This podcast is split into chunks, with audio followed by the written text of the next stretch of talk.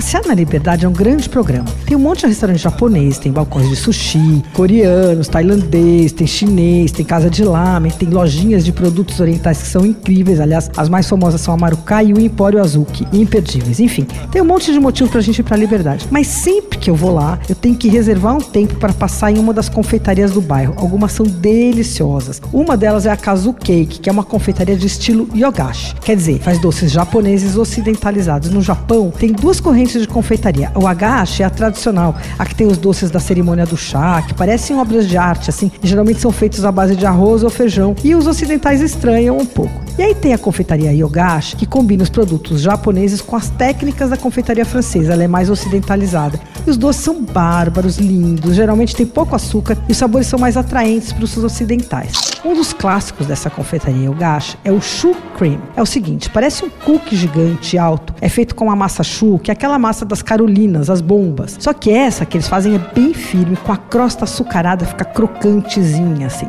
Aí ela é recheada com creme de baunilha fresquíssimo. E é uma graça, os japoneses chamam de chukrin. Eles falam chukrin, é engraçadinho. Na kazu cake, o chukrin é delicioso. O cheesecake também é ótimo. Tem chiffon cake, que é aquele bolo super macio, que é tão macio que ele tem que esfriar de cabeça para baixo de tão leve, senão ele afunda. Bom, tem bolo, torta, mini doce, tudo super gostoso. Você escolhe numa vitrine, aí você pede um café. O café ali também é de qualidade, é bem tirado, tudo feito com os grãos selecionados da Mogiana, tudo Acho que você vai ser feliz na Casa do Cake. Anota o endereço, Rua Tomás Gonzaga, 84. Ah, só não dá para ir na terça-feira porque é fechado. Você ouviu Por Aí.